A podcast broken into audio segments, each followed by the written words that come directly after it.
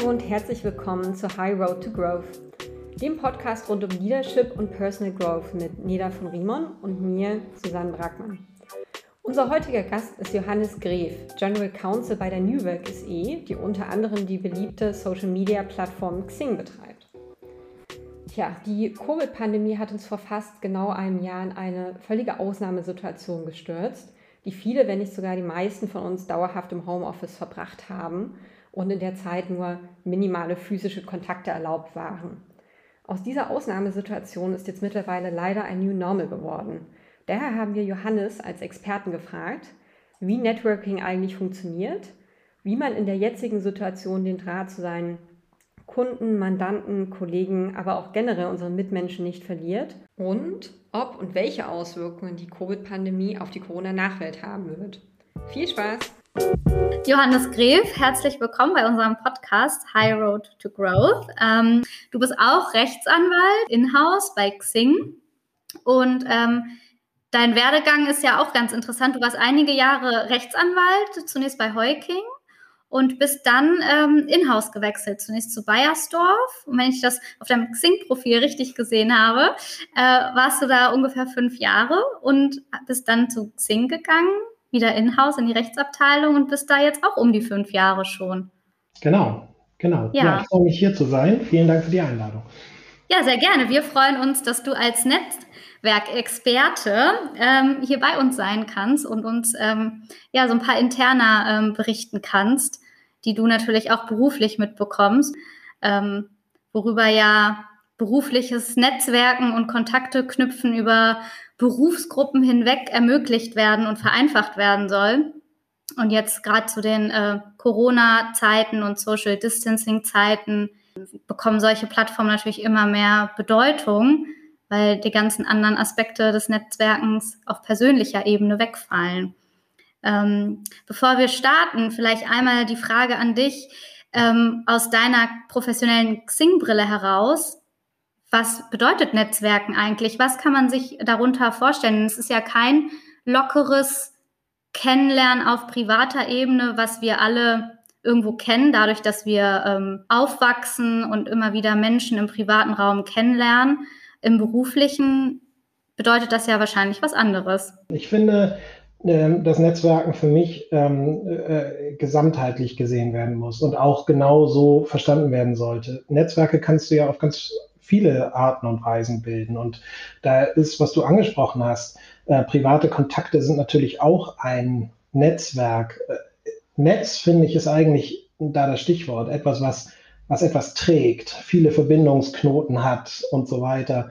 Ähm, das, ist, ähm, das ist das, was ich unter, einem, unter dem Bilden eines Netzwerkes verstehe. Mhm. Knoten zu knüpfen, zu anderen Leuten Verbindungen zu schaffen.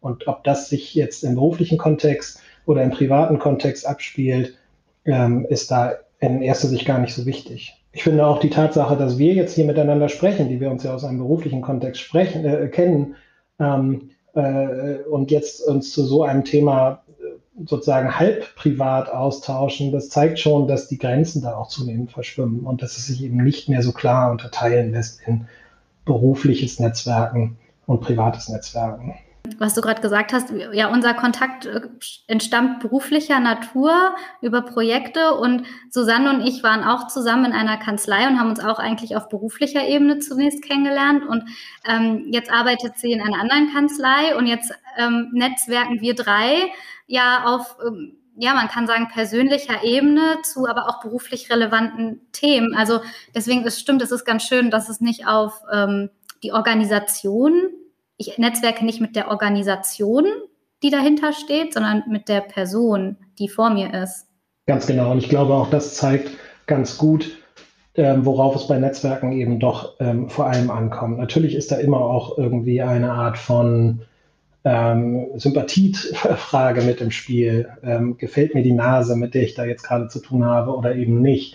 Ähm, und ich glaube, das kennen wir doch alle auch aus, aus, aus, dem, aus dem eigenen Erfahrungskreis, dass es mir deutlich leichter fällt, ähm, äh, belastbare Beziehungen auch zu Leuten aufzubauen, mit denen ich irgendwie das Gefühl habe, mit denen verbindet mich was. Sei es so wie in unserem Fall zum Beispiel die gemeinsame Erfahrung aus Projekten und dass ich weiß, ähm, ich kann mich darauf verlassen, ähm, äh, was ich ähm, was ich sozusagen in unserer, in unserer Beziehung da auch erwarten kann oder ähm, sei es eben aus, aus irgendwelchen anderen äh, Zusammenhängen. Und ich glaube, das ist genau das, ähm, ne, dass man da irgendwie einen Anknüpfungspunkt braucht, ähm, den, man, äh, den man dann irgendwie verstärkt.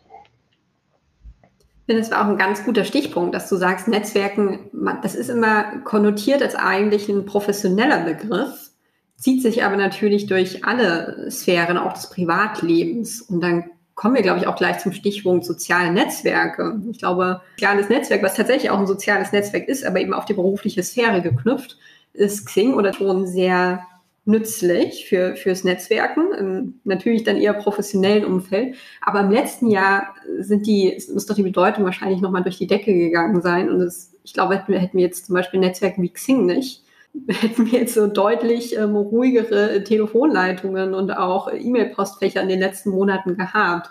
Also für, für mich waren das schon immer sehr wichtige Tools. Aber wie ist das denn so als, als Master des Netzwerkens sozusagen? Wie war das denn aus eurer Brille? Wie hat sich denn das letzte Jahr da abgespielt?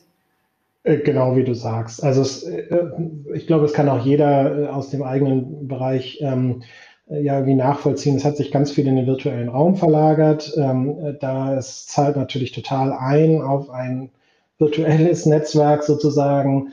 Ähm, entsprechend ähm, ja, sind auch die Zahlen der, der Mitglieder nochmal deutlich angestiegen auf jetzt 19 Millionen, also wieder ein zweistelliges Wachstum. Ähm, so, das ist im deutschsprachigen Raum alleine. Das ist eben einfach eine sehr große, ähm, eine sehr große Welt inzwischen geworden. Ähm, und äh, die Aktivität zieht dann natürlich auch nach. Also ja, das ist, äh, ich finde, das ist äh, uns allen jetzt irgendwie sehr schnell ja doch deutlich geworden. Das muss irgendwie ersetzt werden, der Wegfall von, ähm, von physischen Kontakten und dafür ähm, suchen wir uns dann natürlich irgendwie ähm, Ersatz. So, und das ist, äh, dafür bietet Xing natürlich eine Plattform. So die Gretchenfrage. Du hast ja gerade gesagt, vieles spielt sich dann auch online, aber auch Veranstaltungen, da muss man ja auf virtuelle Medien dann einfach übergehen.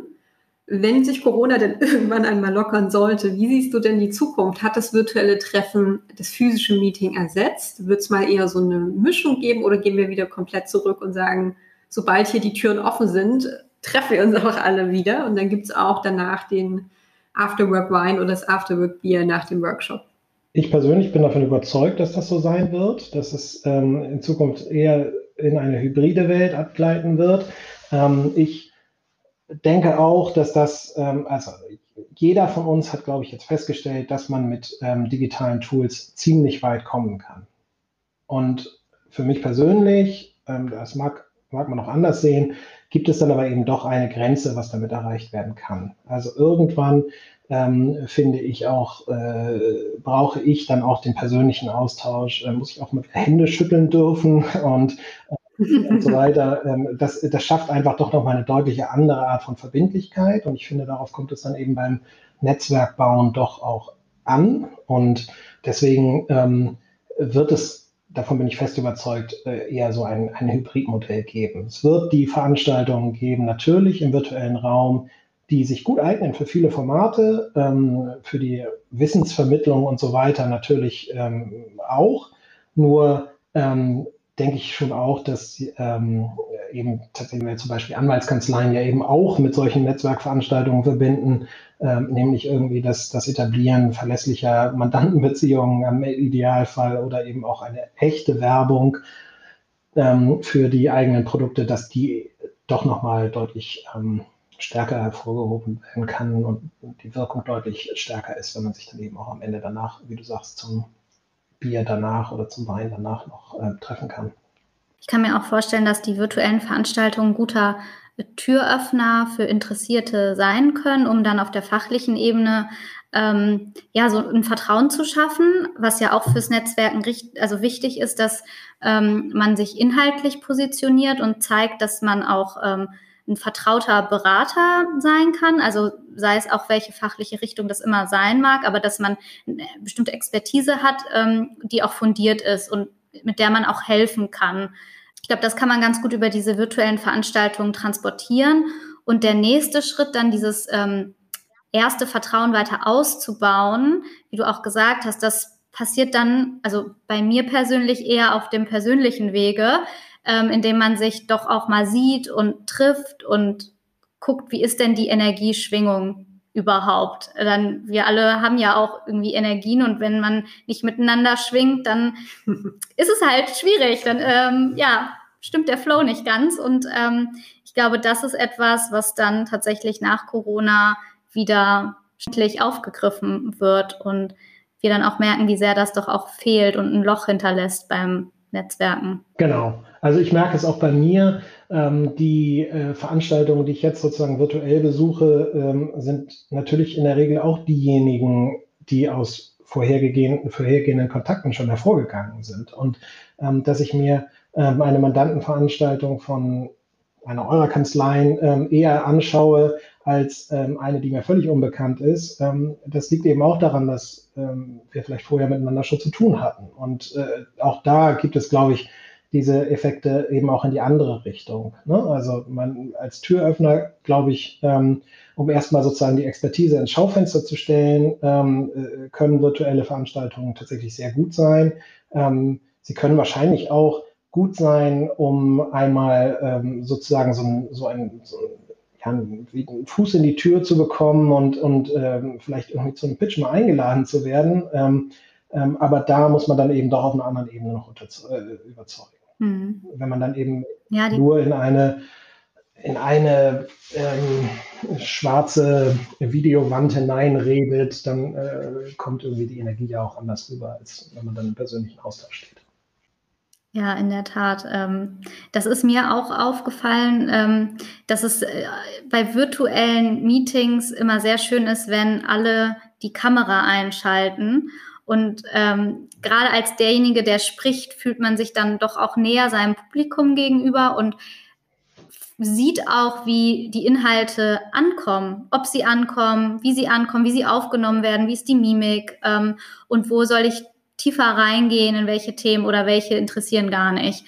Ähm, und das, äh, ja, finde ich sehr wichtig, dass man die Kamera da einschaltet und nicht eben diese schwarze Kachelwand vor sich sieht und einen Monolog hält. Ja, absolut. Also das ist eben ja auch, wir merken ja doch alle, dass auch irgendwie auch Interaktionen mit anderen Menschen sich auf vielen verschiedenen Ebenen ähm, ähm, abspielt und es eben ähm, man sozusagen die reine Wissensübertragung von A nach B und von B nach A über ein Telefon auch äh, hinbekommt. Aber wenn es darum geht, tatsächlich äh, zu ähm, erspüren, was, wie reagiert man gegenüber ähm, auf das, was ich da gerade zu sagen habe, dann muss ich ja das Gesicht sehen und, ähm, und muss irgendwie Reaktionen wahrnehmen können und so weiter. Ich finde sowieso, dass das selbst über Videokameras nach wie vor noch einigermaßen schwierig ist ähm, im Vergleich zu dem mhm. physischen Meeting. Aber auch das ist natürlich immer besser, als, als äh, tatsächlich nur in, ein, in, eine schwarze Welt hineinzureden.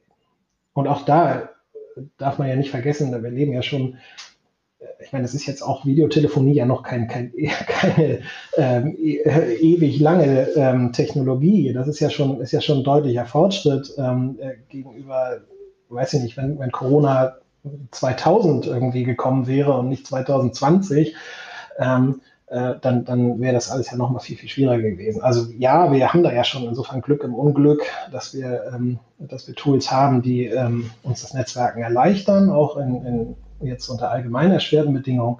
Aber auch da, wie gesagt, für mich persönlich gibt es eine Grenze, die ich eben dann doch irgendwann nur auch im direkten Austausch meinetwegen über Videotelefonie, aber vor allem natürlich im persönlichen Kontakt auch ähm, ersetzen kann. Und jetzt gerade geht es ja leider nicht anders und wir fürchten, dass das auch noch so ein paar Monate so weitergehen wird. Klar. Wie ist denn da eure Erfahrung? Seid ihr auch Veranstaltungsexperten? Wir zum Beispiel hatten heute Morgen erst frischen Webinar. Wir machen das meistens über Teams oder Zoom. Gibt es aber auch die verrücktesten anderen Portale, Google, WebEx. Wir haben auch einmal so eine, so eine Wonder-Veranstaltung gehabt, da kann man ja auch so Kleingruppen bilden und sucht man nach und nach ja nach verschiedenen Tools, das so ein bisschen aufzulockern. Man macht irgendwelche Polls zum Beispiel, Umfragen. Dann gibt es auch bei kleineren Mandantengruppen das ein oder andere Gin- oder Wine-Tasting. Ich glaube, da wäre jeder von uns schon mal dabei. Langsam geht einem aber so ein bisschen die Kreativität aus. Wie macht ihr das? Habt ihr irgendwelche Ratschläge, wie man das Ganze noch auflockern kann, was man noch zusätzlich vielleicht anbieten kann, um vielleicht auch so, so einen Mehrwert oder Wiedererkennungswert auch zu schaffen? Ja, ich finde, ähm, es wird natürlich immer schwieriger, je größer die Gruppe wird. Aber wenn ich jetzt mit einer einigermaßen mhm. überschaubaren Gruppe von Leuten ähm, zu tun habe, weiß ich nicht, 20 oder so wäre da vielleicht so eine, so eine Grenze, ich würde immer versuchen, eine Art von interaktivem Format herzustellen. Da ist, sind diese Umfragen, die du angesprochen hast, oder ähm, irgendeine Aktivität mit reinzunehmen, ähm, irgendein gemeinsames verbindendes Element, ähm, auch eine Aufforderung an die Leute, jetzt irgendwas zu tun.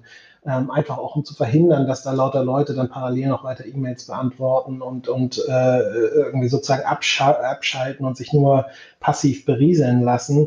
Ähm, würde ich immer versuchen einzubinden. Ich will die Leute ja aktiviert halten, ich will die Leute ja, ähm, ich will ja auch Rückkopplungen erreichen ähm, durch, ähm, durch Feedback und äh, durch Fragen und Interaktion.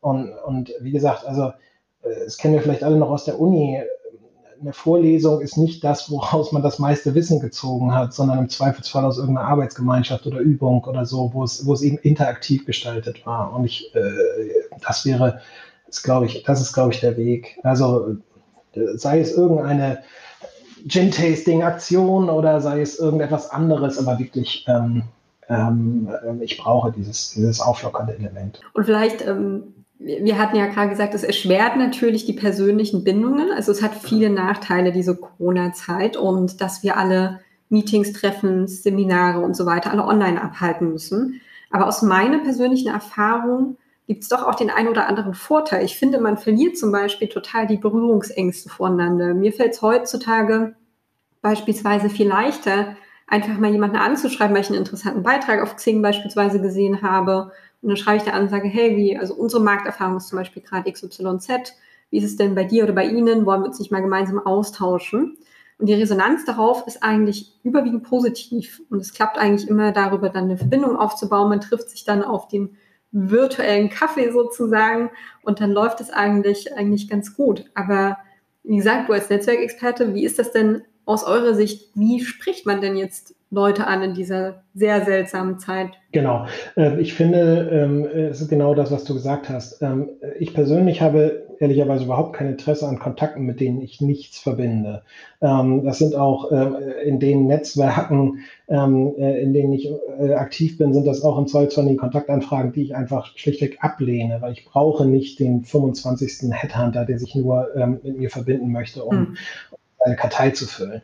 Wenn ich aber tatsächlich eine mhm. Anfrage bekomme, mit, äh, mit, äh, von der ich das Gefühl habe, die bringt mir einen Mehrwert, weil, wie du sagst, da schon irgendein Hinweis auf eine Expertise oder ein Paper, das mich interessiert oder, oder was auch immer verbunden ist, dann ist das ja etwas, aus dem ich unmittelbar Mehrwert ziehen kann. Und ja, ich glaube, der nächste Schritt, also ich glaube, das ist genau der Weg. Ähm, sucht euch, sucht euch einen Aufhänger, sucht euch etwas, ähm, Aktives, um die Leute zu animieren, dann eben auch nicht einfach nur auf ja, akzeptieren und dann wanderst du in irgendeine äh, Kartei ähm, zu klicken, sondern tatsächlich dann in die Interaktion zu treffen. Aktive Netzwerke sind, sind, ähm, sind, sind sozusagen ja das Öl im Feuer. Ähm, passive Netzwerke, ich, ich, weiß nicht, das mag jeder vielleicht noch kennen aus Zeiten von StudiVZ, wo wir vielleicht sogar alle noch Mitglied sind ähm, in irgendeiner Daten, in irgendeinem Datenmüll. Das sind ja, das sind ja keine Netzwerke mehr in dem Sinne, über den wir hier reden, sondern es sind eben einfach dann nur noch lauter Datenpunkte, die nebeneinander liegen und nichts mehr miteinander zu tun haben. Sondern ein Netzwerk ist ja etwas, wo etwas passiert, wo Aktivität ist, wo ich, ähm, wo ich das Gefühl habe, ich gebe gerne etwas rein, weil ich eben auch etwas zurückbekomme. Und deswegen äh, genau, ähm, wie du sagst, braucht es diesen Aufhänger, es braucht sozusagen den, den Einstieg. Ähm, und das ist auch das, was ich beobachte, dass wir ähm, wenn es dann eben, wenn es dann eben genau mit irgendwie einem, mit, mit einem relevanten Inhalt verbunden ist, ist die, ist die ähm, Akzeptanzrate natürlich auch ungleich höher. Trifft das auch auf internes Netzwerken zu? Ich meine, wir hatten ja schon über die verschiedenen Netzwerke sozusagen gesprochen und ich finde, bei Netzwerken denkt man immer, man geht in die Welt hm. hinaus und sucht sich neue Kontakte. Aber tatsächlich hat man ja auch schon ein Netzwerk aus, jetzt in unserem Fall Mandanten, in anderen Fällen eben Kunden oder Klienten, die man auch pflegen muss. Na klar. Wie könnte ich denn jetzt auf, auf die zugehen? Also ich, man, man schreibt die ja ab und zu mal an und macht so einen kleinen Check-in, so wie, wie es gerade? Gibt es irgendwo Unterstützungsbedarf fragen oder, oder irgendeine Form der Kommunikationswiederaufnahme. Das darf man ja auch nicht vernachlässigen, macht man aber, glaube ich, relativ oft. Wie sind da deine Erfahrungen, wie man den Kontakt, wenn er ein bisschen eingeschlafen ist, auch gerne wieder aufhebt? Äh, eigentlich glaube ich das Gleiche. Also wenn, wenn der äh, Kontakt tatsächlich an so einen Punkt gekommen ist, dass er, dass er mehr oder weniger inaktiv geworden ist, äh, dann ist es, glaube ich, etwas wie eine Neukontaktaufnahme. Auch da brauche ich irgendeine Art von Einfallstor. Ne? Sei es, dass ihr in der Kanzlei irgendeine Stellungnahme zu irgendwas geschrieben habt, was ihr für relevant haltet und so weiter. Und da sind, bietet sich natürlich der virtuelle Raum gleich, gleich unfassbar viel mehr Möglichkeiten, weil ich das eben beliebig ähm, kopieren und vervielfältigen kann und ähm, natürlich auch eine viel größere Reichweite damit habe. Also insofern ist es, äh, glaube ich, eigentlich ähm, ähm, der, der, der gleiche Mechanismus. Äh, brauche, ich brauche irgendein aktivierendes Element, ähm, mit dem ich auf, auf Leute zugehen kann und mit denen ich ähm, mit den Leuten in einen Austausch gehen kann. Und dann ähm, würde ich auch ehrlicherweise viele Hemmungen fallen lassen, weil, weil wie du sagst, das ist ja wenn der Mandant oder der Kunde oder der äh, Gesprächspartner einfach nur oder irgendetwas draus zieht, was ich ihm anzubieten habe, ähm, dann kann er ja für sich selbst entscheiden, ob er darauf reagiert. Aber die Chance, dass, es, dass er es tut, wird ungleich viel höher sein, wenn es schon einen konkreten Gesprächsaufhänger gegeben hat der ja auch immer dann mit einer Art von unausgesprochenen Aufforderung zur Antwort verbunden ist. Ja, also äh, muss ja gar nicht ausdrücklich fragen, sondern ähm, wenn ich irgendwie sage, hier, guck mal, ich habe hier was Spannendes gesehen, dann wird ja wenigstens irgendein Danke zurückkommen oder irgendwie, oh nett, dass du an mich gedacht hast. Und schon bin ich im Gespräch und im Austausch. Ja, ich denke auch der erste Schritt ist so rauszufinden, was ist das Bedürfnis oder Thema, das, der, das den anderen aktuell bewegt und kann ich dazu Hilfestellung geben und in Vorschuss gehen. Und das ist ähm, so der eine Strang des Netzwerken und der, der andere ist auch, finde ich persönlich sehr wichtig, dass man dann, wenn man die fachliche Hilfsbereitschaft und den Vorschuss ähm, gezeigt und geleistet hat, auch auf der persönlichen Ebene den Kontakt ausbaut und hält und guckt, ähm, ob das auch harmoniert. Ähm, denn gerade in unserem Fachbereich haben ja äh, würde ich jetzt mal sagen, alle ein ähnlich gutes Fachwissen und Niveau. Aber die, ähm, ja, der Unterschied ist dann doch, wie kommuniziere ich das und wie transportiere ich mein Wissen und ähm, versteht mein Gegenüber das und spreche ich die gleiche Sprache. Ja, also da stimme ich komplett zu. Ähm, vielleicht noch ein Aspekt auch, den ich gerne reinbringen möchte. Ähm, ich bin ja auch fest davon überzeugt, dass man Netzwerke eigentlich ja bildet in guten Zeiten, für die Zeiten, in denen man sie dann wirklich mal braucht. Also ähm, nichts wirkt ja. ja. verzweifelter als, als jemand, der dann irgendwie in der Not oder äh, tatsächlich zur offensichtlichen Akquise oder was auch immer auf mich zukommt mit irgendetwas, sondern gerade das etwas Unverbindliche, ähm, etwas, ähm, ich habe hier einfach nur ein Angebot, ob du das annimmst oder nicht. Also Angebot im Sinne von ein, ein, ein, ein Informationsangebot. Ob du das annimmst oder nicht, ist mir eigentlich egal das kommt ja gleich sehr viel unverkrampft darüber, sehr viel direkter, sehr viel ehrlicher auch ähm, und schafft äh, aus meiner Sicht sofort eine Atmosphäre, in der ich eher bereit bin, dann in der Zeit, wenn ich wirklich mal dann irgendwie, weiß ich nicht, anwaltliche Berater oder ein neues Produkt brauche oder was, auch ähm, auf äh, den oder diejenige zugehe, die mir dieses Angebot zur Verfügung gestellt hat. Ja, definitiv. Vor Corona-Zeiten quasi auf Veranstaltungen tendieren ja manche ähm, dazu, äh, Quantitätsnetzwerken zu betreiben. Ähm, und dass das gar nicht das Entscheidende ist, weil dann führt man sehr oberflächliche Gespräche und kommt nicht in die Tiefe und ähm, kann gar nicht zu dem Punkt kommen, den wir ja eben besprochen haben, was ist das Bedürfnis oder Problem des anderen und wie kann ich dem helfen, ohne eine Gegenleistung zu erwarten, sondern einfach nur, ähm, weil ich ihm eine, eine Information habe, die ihm helfen könnte, also sehr altruistisch. Mm, und dass es da besser ist, den Fokus auf die Qualität zu legen, also mit wenigen Personen in Kontakt zu treten und dafür in einen intensiveren Austausch zu gehen, um auch wirklich einen Mehrwert zu bieten und genauso wie du gesagt hast, ohne eine Gegenleistung zu erwarten, sondern in den guten Zeiten, in denen ich aus tatsächlicher Menschenliebe und Nähe Interesse habe, dem anderen ähm, ja mein Wissen zu geben, von dem ich erkenne, dass es für ihn relevant sein ja, genau, könnte. Genau, tatsächlich eben und dieses, dieses eben das unverbindliche Element reinzubringen oder Genau, und, und dann eben darauf zu setzen, dass das auch belastbar ist, dann in den Zeiten, in denen es, ähm, in denen es dann mal wichtig ist. Absolut, stimme ich zu. Kommen wir doch mal zu einem weiteren essentiellen Teil des Netzwerkens, nämlich ich bin jetzt vielleicht noch in der Vor-Covid-Ära bei einer Veranstaltung und danach gibt es ja meistens irgendeine Art von Wein trinken oder Abendessen. Oder ich habe jemanden akquiriert zum virtuellen Kaffee von mir aus und habe den dann in meinem Zoom oder Teams Call und muss dann sozusagen den Kontakt irgendwie closen, also irgendwie eine Art von persönlicher Bindung aufbauen.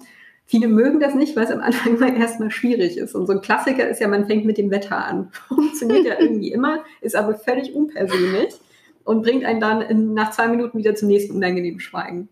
Also aus deiner Sicht, was wären denn so deine Tipps? Wie kriegt man denn so ein vernünftiges Gespräch und eine persönliche Bindung beim Netzwerken jetzt mal vorausgesetzt, die, die Schwingungen stimmen auch. Wie kriegt man das denn hin? Und was sind denn so Gesprächsthemen, die vernünftigerweise einmal ansprechen kann, um da Gesprächsfluss hinzubekommen? Ich würde, glaube ich, sagen, wenn wir in, in einem fachlichen Kontext uns be bewegen, so wie es zum Beispiel bei einer Mandantenveranstaltung ja der Fall ist oder ähm, irgendeinem Seminar oder wo auch immer ich gerade bin, auf einer Messe meinetwegen, um das mal allgemeiner zu halten, es gibt ja immer einen Anlass. Also ich bin da ja zu irgendeinem Grund und es ist äh, sozusagen doch, doch immer möglich, äh, auf diesem fachlichen Ansatz aufzusetzen. Erstmal würde ich auch, glaube ich, nicht mit einer Aussage starten, sondern zwar mit einer Frage. Also auch da die Aktivität anregen, ähm, also äh, eine Reaktion provozieren auch im Gegen, beim Gegenüber. Ähm, mit der offenen Frage, äh, wie hat es Ihnen gefallen oder, äh, oder woraus konnten Sie am meisten mitnehmen oder wie auch immer. Äh, tatsächlich, und dann, dann kann man ja in eine fachliche Diskussion einsteigen. Das ist, glaube ich, der einfachste und natürlichste Weg, als wenn man sich tatsächlich irgendwie krampfhaft ein Thema sucht. Und wenn man dann äh, tatsächlich erstmal so eingestiegen ist und dann kommt ein Gesprächsfluss, ich glaube, daraus ergibt sich dann ja auch ganz viel. Aber es muss erstmal ins Laufen kommen. Und da ähm, finde ich bei, bei sozusagen fachlich gebundenen Veranstaltungen ja auch dann die Konzentration auf das, worüber man sich eben gerade, weil es offensichtlich ein Interesse aller Beteiligten ist, was offensichtlich gerade auf dem Tisch liegt, ähm, darauf, daran anzuknüpfen. Also das, das wäre, glaube ich, der, der Weg, ähm, den ich gehen würde. Und äh, alles, was an, alles, was dann irgendwie so ein bisschen abseits davon ist, ähm, da bewegt man sich dann ja, entweder bewegt man sich schnell im privaten Bereich, bei dem man sich nicht ganz sicher ist, ob, der, ob das Gegenüber das eigentlich angesprochen mhm. haben möchte. Ähm, äh, da sollte man ja eine gewisse Sicherheit dann darauf haben. Ähm, und vor allem kann man ja da voraussetzen, dass wenn jemand auf meiner Mandantenveranstaltung zum, keine Ahnung, äh, neuesten Entwicklungen im Gesellschaftsrecht gewesen ist, dass ähm, es alles irgendwie Gesellschaftsrechtler sind, bei denen man fachlich nochmal anknüpfen kann, ob sie, ob sie da noch irgendwie eine eigene Meinung zu haben. Ja, also ähm, ich nehme mit Authentizität ist das Schlagwort und Stichwort. Also man, man soll und kann und darf sich treu bleiben beim Netzwerken. Und nun gibt es ja Menschen, die sind eher introvertiert und andere extrovertiert. Denen fällt es tendenziell leichter, auf fremde Menschen zuzugehen und ähm, frei zu sprechen, sich zu öffnen und ähm, auch, ähm, ja, die haben mehr Mut, Themen von sich aus anzusprechen, von denen sie gar nicht die Garantie haben, dass der Gegenüber Interesse daran hat. Hast du aus deiner Erfahrung Tipps und Tricks, wie man als introvertierter Mensch ähm, sich auch trauen kann und den Mut fassen kann zu Netzwerken? Ich glaube, dass sozusagen das virtuelle, ähm, äh, der virtuelle Bereich, wo eben auch nicht alles im persönlichen Austausch ähm, äh, gestehen muss, sondern sozusagen auch erstmal nur über Textform passieren kann, da viele Barrieren einreißen kann. Ich habe den Eindruck, dass ähm, im Guten wie im Schlechten übrigens, ähm, die Leute sich im virtuellen Raum irgendwie unbefangener bewegen, als, als sie es vielleicht im persönlichen mhm. Kontakt tun. So zu den schlechten Seiten, ähm, und was, da kommen wir vielleicht ja noch in einem Zusammenhang, aber ähm, die guten Seiten, glaube ich, sind genau das. Ich kann ja auch wenn ich mich schwer tue, jemanden persönlich anzusprechen, kann ich ja, ähm, äh, was wir vorhin angesprochen hatten, einen Fachartikel weiterleiten und dazu mit dann vielleicht etwas mehr persönlicher, ähm, äh, persönlichem Aufwand äh, noch eine persönliche Nachricht schreiben und so weiter. Das ist ja, da ist ja die Hürde deutlich geringer, als ähm, jemanden direkt anzusprechen. Also ich glaube, das kann ein Ersatz sein und ähm, auch erstmal sozusagen eine, eine, eine, eine Basis schaffen, auf der man dann vielleicht auch als eher zurückgezogener oder introvertierter Mensch eine äh, Sicherheit gewinnt, sich dann auch sozusagen zu trauen, nächste Schritte zu gehen und da etwas, etwas vertiefter in den persönlichen Austausch zu gehen. Aber auch da sollte ich auch nicht verstellen. Also es ist dann eben, man wird ja eben auch, mhm. ich glaube, so ein Gefühl für, kommt mir der, das Gegenüber authentisch rüber oder nicht, ähm, das, das entwickeln wir ja alle instinktiv. Und äh, wenn jemand ähm, auf einer Veranstaltung mich krampfhaft anspricht, weil er oder sie das Gefühl hat, ähm, das muss jetzt so sein, ähm, schreckt mich das persönlich eher ab, als dass ich da irgendwie jetzt ähm, das als ernst gemeintes Gesprächsangebot sehe. Hast du da mal ein Beispiel? Hast du das schon ähm, erlebt? Ja. Das ist eine Anekdote. Also tatsächlich sind Mandantenveranstaltungen da ein gutes Beispiel. Ähm, äh, ich, ich komme dahin, weil ich, weil ich Wissen ähm, äh, mitnehmen möchte und weil ich eine bestehende Mandantenbeziehung habe zu, einem, zu einer Kanzlei, die ich irgendwie vertiefen möchte. Und da ist es egal, ob es eine Kanzlei ist oder ersetze das durch Kundenbeziehung, was auch immer.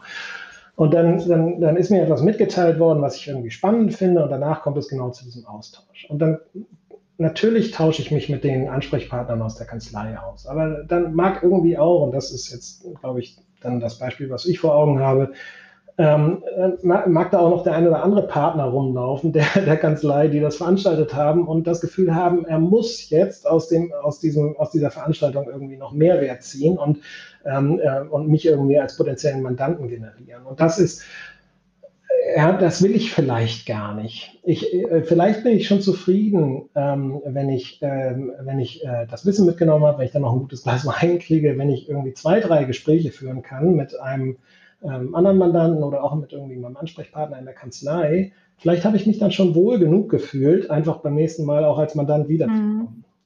Vielleicht brauche ich dann nicht noch ein mhm. Gespräch übers Wetter. Ja, ich glaube, ähm, man denkt ganz schnell, eine Veranstaltung für Mandanten ist dann so ein Sprint. Also am Ende brauche ich Anzahl X an Visitenkarten und daraus muss dann wiederum ein Prozentsatz ähm, an neuen Mandanten akquiriert sein oder Projekten.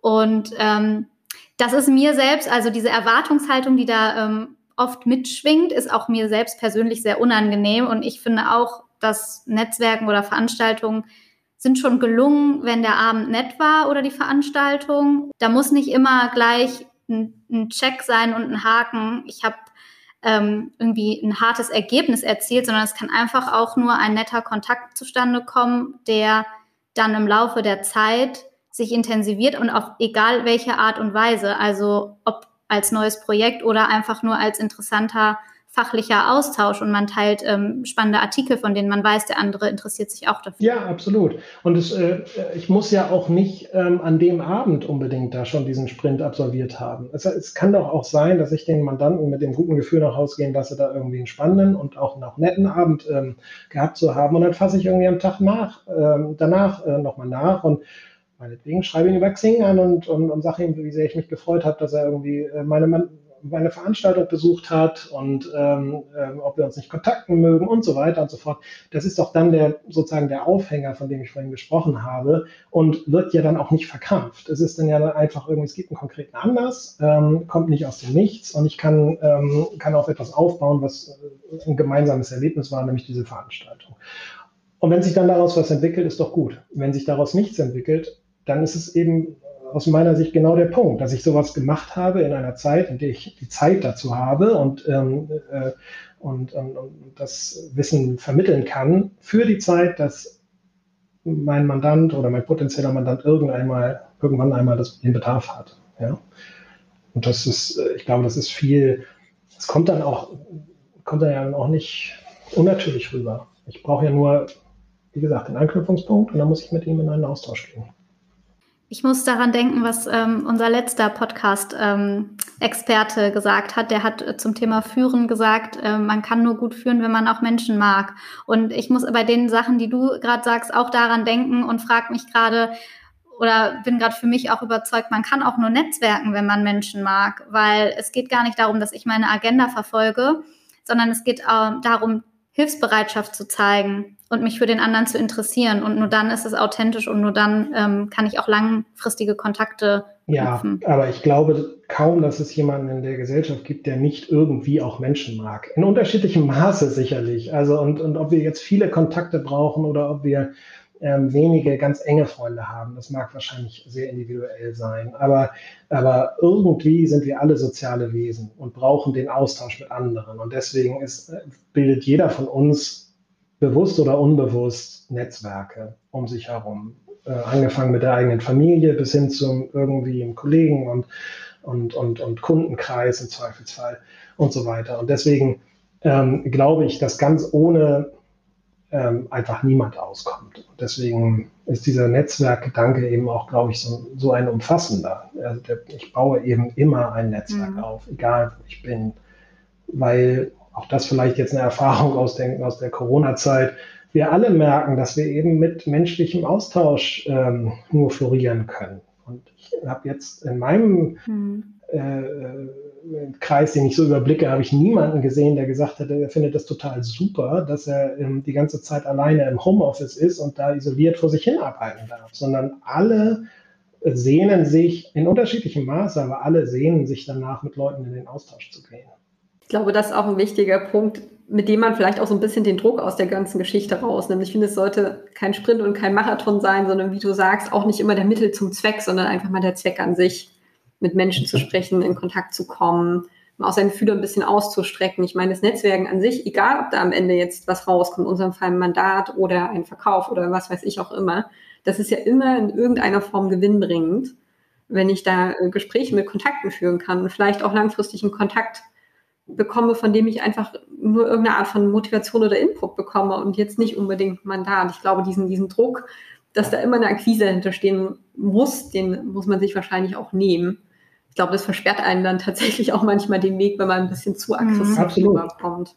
Und auch die Freude daran. Also man darf auch Spaß dabei haben und äh, den Weg dahin genießen. Ja, und es, es mag diese Rampensäue geben, die da, die, die total Lust darauf haben, ähm, ähm, ähm, ja, einfach mit möglichst vielen Leuten in, in meinetwegen auch oberflächlichen Kontakt zu treten. Aber, aber ähm, ich glaube auch, also äh, am Ende muss da jeder für sich ja auch seinen eigenen Weg finden, wie ich, wie ich die Leute am besten anspreche. Und dieses Authentizitäts, äh, dieser Authentizitätsgedanke, der ist für mich so essentiell. Wenn ich nicht das Gefühl habe, dass mein Gegenüber ernsthaften Interesse daran hat, mit mir in den Austausch zu gehen, dann ähm, äh, finde ich das mhm. eher abschreckend. Und ich finde, es ist total richtig, was du sagst, Susanne.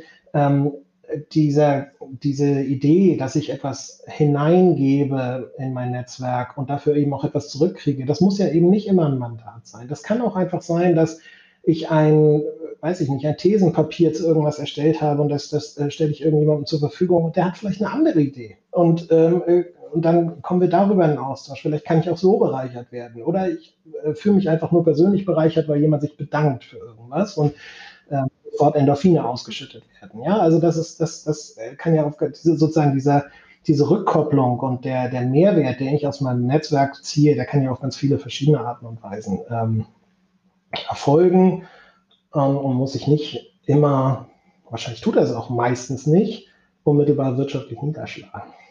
Wir hatten noch ein, zwei Fragen für dich, die, die uns sehr interessiert haben. Zum einen natürlich, wie sieht es denn beim Meister selbst aus? Wie ist denn Networking bei Xing? Wie sieht das bei euch intern aus? Wie habt ihr das bisher gehandhabt? Ihr seid auch, äh, habt ja auch, glaube ich, immer viele gute Veranstaltungen. Wie läuft das jetzt im Covid-Zeitalter bei euch ab? Das hat sich natürlich komplett verändert. Also ja, es gab ähm, in der hm. vorherigen Zeit ähm, vor Covid war, äh, waren wir ein sehr ähm, aktives Unternehmen mit unheimlich viel interner Aktivität und und so weiter. Und das in den virtuellen Raum zu verlagern, ähm, ist einfach schwierig. Es ist ein grundlegender Wandel, ähm, den wir alle ähm, ähm irgendwie mitgehen müssen, natürlich ein Stück weit, aber wo es eben auch ähm, tatsächlich Grenzen gibt dessen, was man da erreichen kann. Also, was, was heißt das konkret? Wir haben als eine der ersten Maßnahmen haben wir in unserem Team Daily Stand-Ups eingefügt, äh, eingeführt, weil wir einfach klar haben wollten, wir sehen uns einmal täglich, wenn auch nur für eine Viertelstunde, in die Augen und, und schauen, ähm, geht es dem anderen noch gut.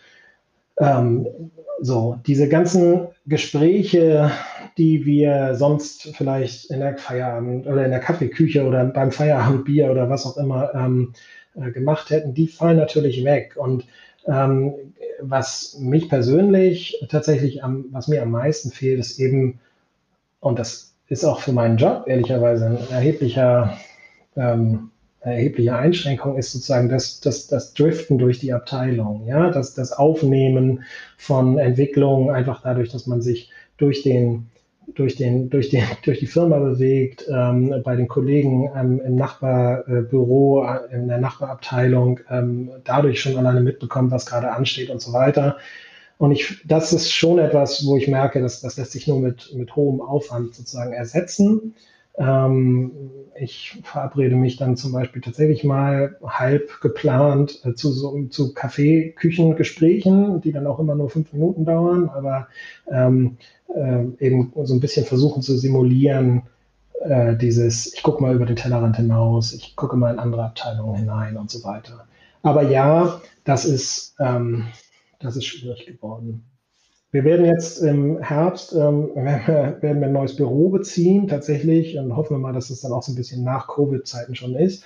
Ähm, äh, wunderschönes neues Hauptquartier, toll gelegen, mit vielen Interaktions- und Kommunikationsmöglichkeiten. Aber das ist eben auch genau das, ähm, ähm, wofür es dann da sein muss, um die Leute zu animieren, auch nochmal wieder in den persönlichen Austausch zu gehen, weil ich auch da fest davon überzeugt bin, dass es am Ende eine Grenze gibt dessen, was ich rein virtuell erreichen kann ähm, wenn, ich die, wenn ich den Leute mitnehmen möchte, wenn ich sie binden möchte, wenn ich sie begeistern möchte für eine Sache, für eine Firma, was auch immer, dann muss man sich irgendwann zwischendurch auch nochmal in die Augen geguckt haben. Dann muss man gemeinsame Erfahrungen, auch physische Begegnungen haben ähm, und dafür ähm, sozusagen den Rahmen zu schaffen. Das ist, glaube ich, die große Herausforderung ähm, aller Unternehmen für eine Post-Corona-Zeit. So. Und ich glaube, da wird sich ganz viel mhm. verändern. Das geht los bei Bürodesign, wo es dann irgendwie weniger auf, auf ähm, darauf ankommt, einfach nur genug Arbeitsplätze zur Verfügung zu halten, weil die Leute sowieso auch danach noch teilweise im Homeoffice weiterarbeiten werden. Ähm, es geht hin zu, zu neuen ähm, Räumen, die ich schaffe und eben ähm, auch vielleicht auch einfach zeitlichen Möglichkeiten, ähm, um so, so wie gesagt, so Kaffeeküchengespräche abzubilden, vielleicht auch im virtuellen Raum. Also da wird, glaube ich, ganz viel neu verhandelt gerade. Und ähm, ich merke es bei mir natürlich auch. Ich glaube, es wird nie wieder ganz in die, in die mhm. Zeit vor Corona zurückgehen. Ich glaube, alle haben festgestellt, dass wir mit so einem Hybridmodell auch ganz gut leben können. Also ich persönlich, wenn ich keine Ahnung, ein größeres Projekt habe, bin ich auch ganz gerne mal irgendwie einen Tag zu Hause und arbeite mich konzentriert in die Sache ein. Aber weil mein Job eben eigentlich auf Kommunikation und Kollaboration angelegt ist, wird es für mich, glaube ich, auch immer noch äh, einen großen Anteil an, ähm, an Meetings und physischer Begegnung dann im Büro geben, wenn wir dann dazu in der Lage sind. Du hast eben eine ganz interessante Sache ähm, so nebenbei erwähnt, nämlich dass euer neues Hauptgebäude auch Räume beinhalten wird für Begegnungen und Zusammenkünfte und zum Netzwerken. Da, was kann man sich darunter vorstellen? Das interessiert mich jetzt natürlich, weil ähm, das erscheint mir ganz innovativ. Es sei denn, du sagst, nein, nein, bei Xing leben wir das schon seit Jahren. Das hat auch unser aktuelles Bürogebäude sogar. Ähm, aber für mich aus der Welt ähm, einer Großkanzlei äh, ist das ganz innovativ und neu. Und ich bin natürlich neugierig, wie sowas aussehen kann und ob das auch für andere Unternehmensgruppen vielleicht Relevanz haben. Also für ein Unternehmen wie unseres, was irgendwie auf Wissen ähm, angelegt ist, auf, auf, auf Projektarbeit. Und, und da unterscheiden wir uns wahrscheinlich zwischen einer Kanzlei und äh, einem Digitalunternehmen wie Xing gar nicht so sehr voneinander. Ähm, kommt es, glaube ich, ganz stark darauf an, eben Räume zu schaffen für genau ähm, solche Begegnungsmöglichkeiten. Also was wir haben werden und auch jetzt teilweise schon haben, aber natürlich in Zukunft verstärkt, ist ganz viel mobiler Raum, den man nach, ähm, nach den Gegebenheiten des jeweiligen Projektes oder was auch immer ähm, anpassen kann. Und was wir, was wir verstärkt machen werden, ist so, so in, in so einer äh, so, so Labs-artigen Umgebung zu arbeiten, dass ich dann tatsächlich vielleicht nicht mit einem Projektteam, wenn ich weiß, ich habe ein neues Produkt äh, in der Entwicklung, dass ich mich da drei Monate lang ähm, ähm, einschließen kann und dann äh, mit meinem dann agil zusammengesetzten Team ähm, äh, vor Ort arbeiten kann und danach auch wieder zu, auseinanderzugehen und wieder, und wieder was Neues zu machen. Und ich glaube, da braucht es eben auch Räume, die ähm, äußerlich so gestaltet sind, dass sie so eine kreative Umgebung fördern. Also ich brauche natürlich Raum, mich auszutoben, ähm, ähm, keine Ahnung, mit Post-its die Wände voll zu stickern und äh, äh, Diagramme zu malen, wo ich gerade stehe und, und so. Und deswegen wird es ganz viel eben in diesem fluiden ähm, mobilen ähm, Arbeiten enden, wo die Möbel entsprechend auch irgendwie alle beweglich sind und so weiter und so fort. Und das ähm, ähm, zusammen mit eben auch, auch viel Raum für Austausch, sei es irgendwie einfach nur Meetingraum, ja, den ich, der irgendwie vernünftig ansprechend gestaltet ist oder was auch immer, oder Sitzecken und so weiter und so fort. Also ja, ähm, ganz viel auch da im Fluss. Sicherlich sind wir als Unternehmen da sehr viel weiter als manch anderes ähm, und ähm, da ist über produzierende Unternehmen, die einfach ja ganz anderen Restriktionen unterworfen sind, nicht gesprochen.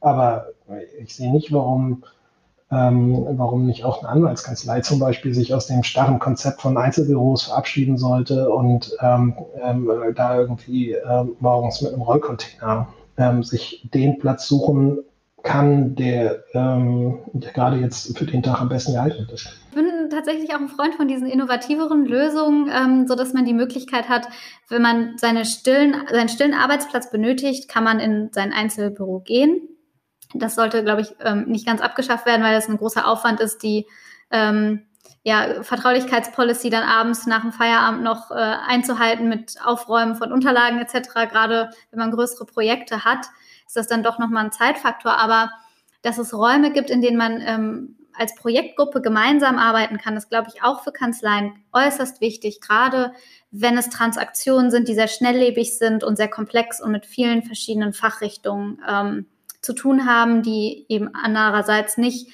zusammen in einem Büro sitzen, nicht auf dem, im gleichen Standort sind etc., dass die dann für eine gewisse Dauer zusammenkommen und zusammenarbeiten, ist, glaube ich, ein immenser Mehrwert an Kreativität, auch im juristischen, als auch Effizienz, weil Themen ganz schnell dann mal kurz ja, besprochen werden. Ja, absolut. Und ich halte auch viel von sozusagen der, der Demokratisierung des Wissens, die dann damit einhergeht. Also, ähm, wenn ich an solchen Projekten arbeite, läuft es ja im Moment noch oft so, dass ich in meinen verschiedenen Arbeitssträngen unterwegs bin und dann berichte ich irgendwie an den einen Partner, die eine Partnerin, die dann am Ende oben drüber sitzt und die ganzen Fäden in der Hand hält. Ähm, ich bin mir nicht sicher, dass das immer der effektivste Weg ist zu arbeiten. Ich, ich, ich glaube schon, dass wenn man ähm, tatsächlich, wie man das eher aus der Softwareentwicklung vielleicht kennt, ähm, morgens so, so eine Stand-up-Runde macht, wo dann tatsächlich alle berichten, was sie gerade für den jeweiligen Tag auf dem, auf dem äh, Schirm haben und woran sie gerade arbeiten und was so der Entwicklungsstand ist und was die Ziele damit verbunden sind, dass auch Leute, die vielleicht jetzt nicht irgendwie äh, ganz oben in der Hierarchie stehen, ähm, anfangen, da Querverbindungen zu ziehen zu dem Teil des Projektes, an dem sie gerade selber arbeiten mhm. und daraus am Ende einen Mehrwert schaffen. Der zeitliche Aufwand ist ehrlicherweise insgesamt begrenzt ähm, und ich glaube, der Mehrwert ähm, ähm für die Leute äh, insgesamt da. Und sei es nur der Teil, dass ich am Ende weiß, wie groß das Projekt ist, an dem ich eigentlich arbeite. Wenn ich ähm, nur meinen kleinen Teil ähm, äh, in meinem kleinen Rechtsgebiet gerade bearbeitet, der für das Gesamtprojekt relevant ist, aber keinen Überblick habe darüber, was, wie groß die Transaktion oder Restrukturierung oder was auch immer es sei, dann insgesamt ist, dann ist, glaube ich, weniger Verbindlichkeit da. Ich glaube, ich, ich kriege mehr Buy-in der Leute, ich kriege mehr ähm, Begeisterung und, und, und Motivation in die Leute, wenn sie das Gefühl haben, oh wow, das haben wir gemacht. Und sei es nur mein kleiner Teil, mein kleines Rädchen an dem Gesamtkunstwerk. Ja, total. Da kommt dann der Purpose-Gedanke mit rein. Also, dass man seine Arbeit nicht nur für die inhaltliche Sache macht, sondern für den größeren Sinn und Zweck und fürs Team und ähm, dahinter mehr steht. Wir hätten jetzt zum Schluss noch ähm, eine Frage. Gibt es aus deiner Sicht drei Netzwerk-Fauxpas und Fehler, die man definitiv vermeiden sollte und drei ähm, super Top-Geheimtipps von dir als Sing-Profi? Also äh, Fauxpas ähm, hatten wir, glaube ich, angesprochen. Ähm, benimm dich online nicht so, wie du, ähm, wie du offline nicht bist. Also äh, sei irgendwie respektvoll äh, deinem Gegenüber ähm, und ähm, und äh, versuche aktive Verbindungen zu schaffen. Bring die Leute dazu, äh, sei nicht von dir selbst überzeugter Sender von Informationen oder, oder von, äh, von, von Themen, sondern versuche ernsthaft in den Austausch mit Leuten zu gehen. Denn nur das, nur wenn ich höre, was mein Gegenüber mir zu sagen hat, glaube ich, schaffe ich eine echte Verbindung. Ähm, und ähm, das ist, das ist für mich tatsächlich der Königsweg. Und da kann man irgendwie, das kann man viel kleiner aufbrechen und dann kommen da vielleicht drei äh, Neins und drei Ja's raus. Aber ich glaube, das ist es. Äh, ähm, hm. äh, schaffe eine aktive Verbindung zu deinem Gegenüber. Das ist der absolute, das absolute oberste Gebot. Sehr gut. Und vielleicht unabhängig vom Networking, das fragen wir jeden Gast zum Schluss, aus deiner bisherigen langjährigen beruflichen Erfahrung, wenn es einen Ratschlag gäbe, den du unseren Zuhörern mit auf den Weg geben könntest, was wäre das? Also tatsächlich glaube ich, der, der äh, persönliche Ratschlag, ähm, und das bezieht sich aufs Netzwerken natürlich genauso wie auf, auf alles, ähm, gehe so mit Leuten um, wie, wie du auch willst, dass sie mit dir umgehen. Das wird manchmal vielleicht gerade im virtuellen Raum vergessen und oder übergangen, ähm, aber äh, man darf nicht vergessen, man, man, geht mit, äh, man geht mit anderen Leuten um, von denen man äh, irgendwann vielleicht auch nochmal was will.